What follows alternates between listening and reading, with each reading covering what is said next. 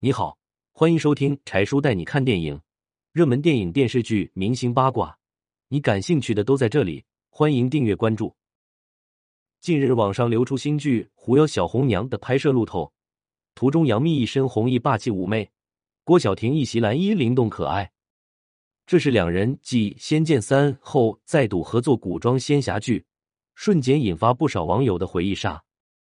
正是因为这部现象级的作品，让胡歌、杨幂、霍建华、唐嫣、刘诗诗等一众主演跻身娱乐圈顶流。播出十三年，仍以八点九的高分稳居古装剧榜单前十。时过境迁，剧中演员发展如何？今天就让我们一起来看一看吧。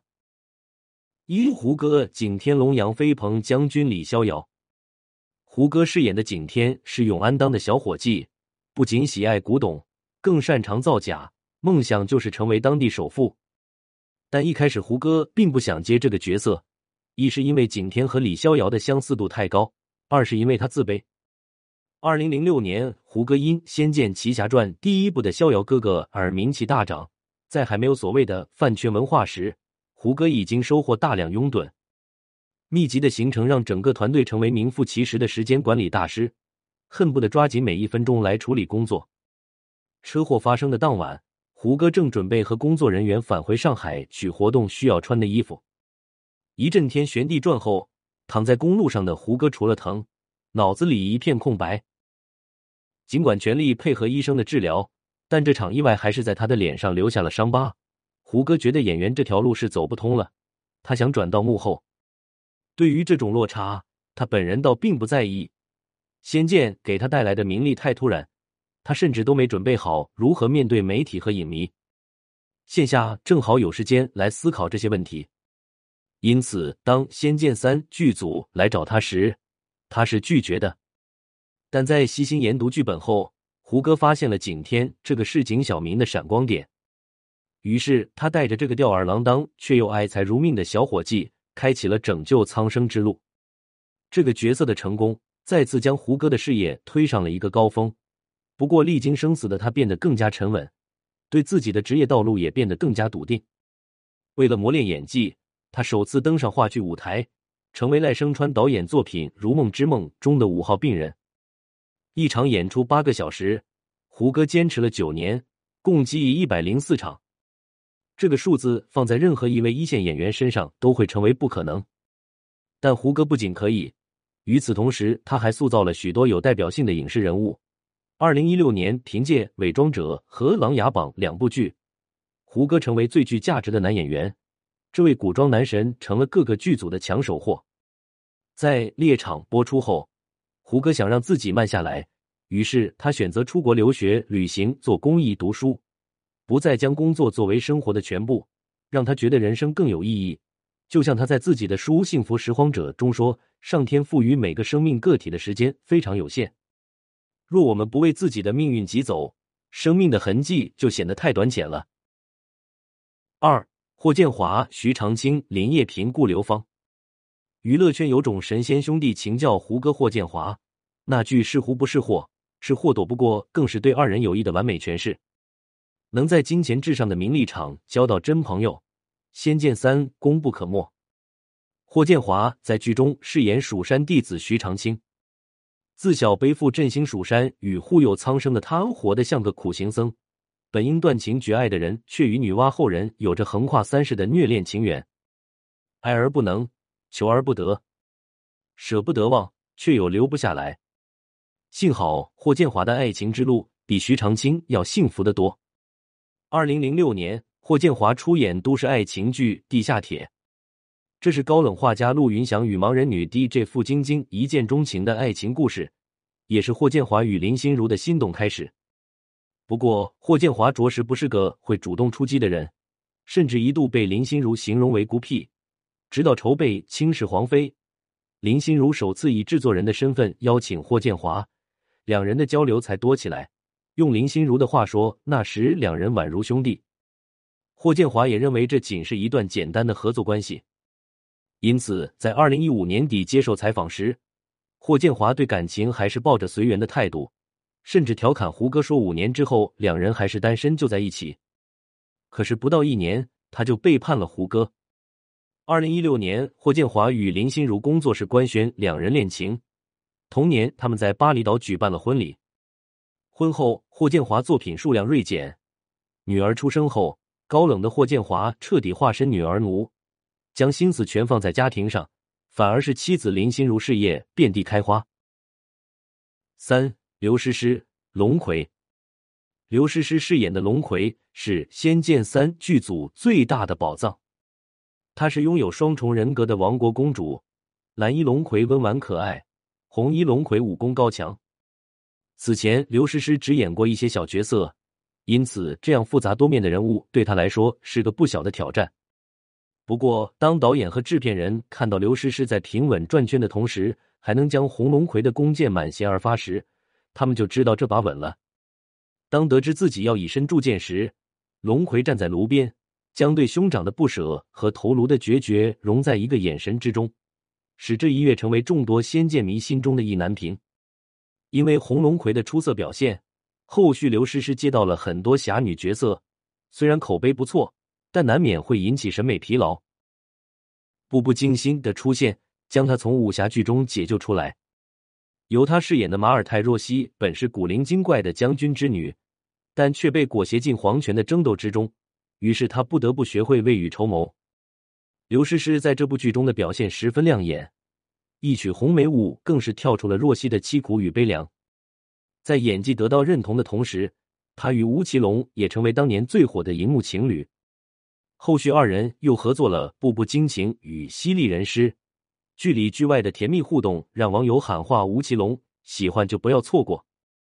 二零一五年，两人在亲友的见证下步入婚姻的殿堂。婚后，刘诗诗虽然也常活跃在荧幕。但并没有好口碑的作品。目前她正在横店参与《一念关山》的拍摄，这是刘诗诗时隔五年再战古偶剧，兜兜转转又走回古装剧这个舒适圈的她，还值得期待吗？四唐嫣，女娲后人。身为女娲后人，唐嫣饰演的紫萱本不就应该拥有爱情，但她却是个执着于情爱的恋爱脑。她想与命运抗争，却不得不遵从命运的安排。他既不能为自己而活，也不能为自己而死，这段在三生石上都不存在的缘分，从一开始就是个错误。结局时，两人哄骗对方喝下忘情湖水，转身后一个泪流满面，一个疯魔苦笑，堪称毕美学的经典画面。现实中的唐嫣也曾为爱情不顾自己。唐嫣长相甜美，在紫萱这个角色后，她接触了很多大小姐、小甜妹的角色。相似的角色并没有给她持久的热度，反而是与邱泽的恋情引发众多媒体的关注。在《夏家三千金》中，唐嫣饰演的夏天美与邱泽饰演的严格是一对欢喜冤家，却在不知不觉中爱上了对方。这份感情也被延伸到戏外，但邱泽并不想因为恋情而影响自己的事业，只能和拖着唐嫣。唐嫣无奈，但一直抱有希望。直到邱泽被曝劈腿，这段感情才惨淡收场。分手后的唐嫣情绪低落，无法投入工作，因此在罗晋首次向她表白时，唐嫣并没有做出明确的回应。罗晋可不想放弃这段良缘，他以朋友的身份陪在唐嫣身边。在两人交往的过程中，罗晋给足了唐嫣温暖与安全感。确定恋爱关系后，罗晋在社交平台立刻宣布喜讯。二零一七年，在出席一场活动时，罗晋一个地堂的画面羡煞无数网友。不过，自从唐嫣产后复出，这两年的时间里，他只拍了《繁花》这一部剧，杀青后至今仍未进组，时尚方面也进展缓慢。五大女刊今年还尚未开张。五郭晓婷五毒受花淫。娱乐圈的演员分两种，一种是明星，一种是演员。生于一九九三年的郭晓婷明显属于后者。别看年龄小，在拍摄《仙剑三》之前，他已经与韩雪、温峥嵘这样的大咖有过合作，可以说是个小戏骨。私下的郭晓婷性格沉静，喜欢看书，并且阅读面非常广泛，这也让他对角色有了更多的思考，在处理人物时更加细腻。但不知为何，郭晓婷一直处于剧火人不火的尴尬境地。对于这点，他倒不以为然。在他看来，火与不火只会影响到他能不能拿到想要的角色。相比自己，他更愿意大家能记住聪颖可爱的敏敏格格，《虎妈猫爸》中的赵家乐和耍大牌的林香是金子就该发光。今年与君初相识的热播，终于让观众认识了饰演疯批美人顺德仙姬的郭晓婷。在一场脚踩林浩清、肖顺尧式的重头戏中，郭晓婷要狠狠踩住对方的脸，但因为俩人首次见面，郭晓婷非常紧张，她生怕踩中会伤到肖顺尧，又怕踩轻了显得太假。剧集播出时，观众反响不错，有人为这场戏起了个十分贴切名字“踏青”，并大声表白顺德仙姬：“她好疯，我好爱。”随后，《苍兰诀》和《冰与火》的接连上映。让郭晓婷迎来了自己演艺生涯的爆发之年，但私下的她依然是那个目标笃定、爱笑爱玩的小姑娘。期待巨抛脸演员郭晓婷更多的角色。六林子聪、许茂山，林子聪饰演的许茂山是景天的死党，胖胖憨憨的外形十分讨喜。为了不让百姓挨饿，他选择与罗如烈割肉换粮，最终失血而死。茂茂的离开成了《仙剑三》最大的泪点。林子聪之所以能诠释好这个让人笑中带泪的角色，除了对人物深入的分析，还要感谢电影史上的一位大神星爷周星驰。林子聪从小就有一个导演梦，他希望成为像王晶一样厉害的人物。在遇到星爷之后，两人相谈甚欢，于是他以编剧的身份加入了周星驰的公司。在拍摄《少林足球》时，眼光独到的星爷发掘了林子聪的演员属性，这部戏仿佛给他打开一个新的世界。但林子聪还是想当导演，于是二零一二年，林子聪亲自执导了电影《超时空救兵》。即便是邀请了霍建华与景甜两位一线演员，也没能拯救他三百七十四万的惨淡票房。首次执导的失败，反而激起林子聪的斗志。二零一六年，他拿出打磨了十年的剧本《笑林足球》。并投资两千多万，希望逆风翻盘，没想到仅有八十六点七万的票房，让他赔得血本无归。导演梦受挫，却赶上了网络大电影的风口，林子聪开启了他的再就业之路。虽然有些被奉为烂片，但他却赚得盆满钵满。现在他把更多的时间留给一直在背后默默支持自己的妻子和孩子。七，黄志伟魔尊重楼，魔尊重楼生性孤傲。因为景天的原因来到人间，本是个不通情爱的魔君，却在与众人同行的过程中默默守护着紫萱。自从重楼这个角色后，黄志伟并没有拿得出手的作品，再度出现是因为和台湾名媛关颖的恋情。年纪轻轻的关颖不仅坐拥上亿身家，而且还是个小有名气的演员。他与黄志伟也是拍戏时相识，这位大小姐一眼就看上了这个帅气的男人。只是关颖自小性格独立，而黄志伟有些大男子主义。随着交往的时间越来越长，两人都发现彼此性格不合。分手后，黄志伟曾一蹶不振，但他们都不愿在公开场合过度消费这段感情。虽然没有进入演艺圈，但黄志伟的生活并没有那么糟糕。他的事业版图涵盖二手车、餐饮、酒店、电玩等多个行业。今年黄老板还圆了重楼的装扮，准备与网红饰演的紫萱再续前缘，但剧情老套，表演油腻，观众不仅不买账，还希望他不要炒冷饭。八刘家辉邪剑仙，刘家辉出生在香港电影的黄金时期，自小就拜在著名功夫电影导演刘湛门下学习武术。进入演艺界后，他一直不温不火，直到《少林三十六房》上映。他成为大家追捧的偶像。不过，让更多人知道刘家辉这个名字的，应该是周星驰的电影《唐伯虎点秋香》，他在里面饰演反派夺命书生。凭借良好的武术基础，刘家辉后续又参与了《醉拳三》与《杀死比尔》的拍摄。作为动作演员，他的招数干净利落，即便在《仙剑三》这种需要后期特效才能展现武力值的情况下。每次出手仍能感觉到强大的爆发力，不似现在的反派。经刘家辉处理的邪剑仙有自己的逻辑和行事风格，是个处心积虑、十恶不赦的终极 BOSS。相比于他的事业，刘家辉的身体状况更令人担忧。逐渐淡圈的他，并没享受到天伦之乐。二零一一年，刘家辉中风入院，出院后，为了躲避想趁机抢夺财产的第二任妻子，无奈住进养老院，只能依靠轮椅行走。两位妻子、四个儿女都对他不闻不问。一代功夫演员如今落得如此下场，只能说是造化弄人。九韩晓，火鬼王。火鬼王的造型应该是全剧中最抓马的一个，除了令人羡慕的发量，最惹眼的就是那两簇忽闪忽闪的红色睫毛。以至于他每次眨眼都能让人联想到诸葛亮的羽扇。虽然造型夸张，但扮演者韩晓可是一位冷脸美人。自幼学习戏曲的他，深谙手眼身法步的表现方式，因此才会有火鬼王那一双仿佛能勾人魂魄的眼睛。二零零零年，韩晓首次出演的电影《一曲柔情》获得美国国际妇女节故事片大奖。除了火鬼王。他在《活佛济公三》中饰演为保护妹妹被被魔君吸走精气的雪雁，让很多观众过目不忘。虽然总是出演配角，但韩晓总有办法通过自己的演绎表达出人物的性格。如今，韩晓已经成为三个孩子的妈妈，在近期发布的照片中，将近四十岁的她皮肤紧致，身材窈窕，果然是被岁月偏爱的美人。十日，刘晓杰，狐狸精万玉之。同样被岁月偏爱的，还有万玉芝的饰演者刘晓杰。剧中万玉芝双目含情，她本性不坏，是个有情有义的女子。所以，不同于其他狐狸精的妖媚，刘晓杰演出了万玉芝对爱情的矢志不渝，这点可以算是本色出演。她和丈夫徐洪浩是因表演结缘，在我是特种兵、爱上特种兵、特种兵之火凤凰等十八部剧中都有合作。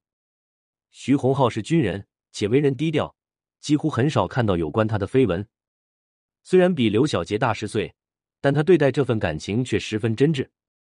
两人在一起后，踏踏实实演戏，认认真真生活。二零一零年，儿子米豆出生，在他一个多月时，一家三口共同出现在《冰室睡着的水》剧组，小米豆一举成为剧组的小团宠。如今，刘晓杰不但家庭幸福，而且还能与丈夫一起持续贡献高质量的作品。妥妥的事业爱情双丰收。十一，月月丽，唐坤。月月丽在《仙剑三》中是赏罚分明的唐家家主，也是把孙女宠得无法无天的罪魁祸首。能将葛贝钦表演的如此惟妙惟肖，完全得力于月月丽是长辈专业户。更准确的说，从三十多岁开始，岳老师已经过上儿孙满堂的日子了。一切都要从琼瑶阿姨说起。当时琼瑶阿姨正在拍摄《婉君》，但崔尚奇的父亲演员未定，于是制片主任岳月丽被拉去试镜。没想到他的表演得到了琼瑶本人的认可，自此只要有合适的老年男性角色，岳月丽必将成为首选。拍摄《烟锁重楼》时，尚未化妆的他见到了比自己还大三四岁的儿子钟镇涛，但化完妆后，岳月丽老态尽显，与钟镇涛站在一起毫无违和。如今，岳月丽依然活跃在荧屏上，饰演着长辈角色。他们或慈眉善目，或怒目而争，或诡谲狡诈。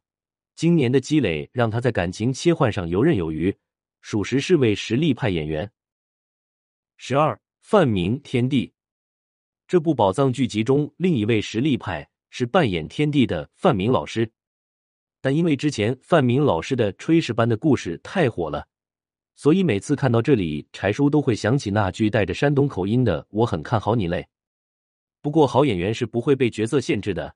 作为仙界的最高领导人，范明老师的每个眼神和动作都透露着作为统治者的威严。但实际上，范明并没有接触过正统的表演训练，能坚持到今天，完全是一腔热爱。他的艺术天赋是从小就显现出来的。高中毕业进厂工作后，开始自学表演。还经常和文艺队的演员切磋，一来二去，他也成为演出队的一员。在这期间，他又自学了编导，创作出不少获奖作品。考入话剧团后，范明老师缔造了诸如老高、贾平谷、范亮等经典角色。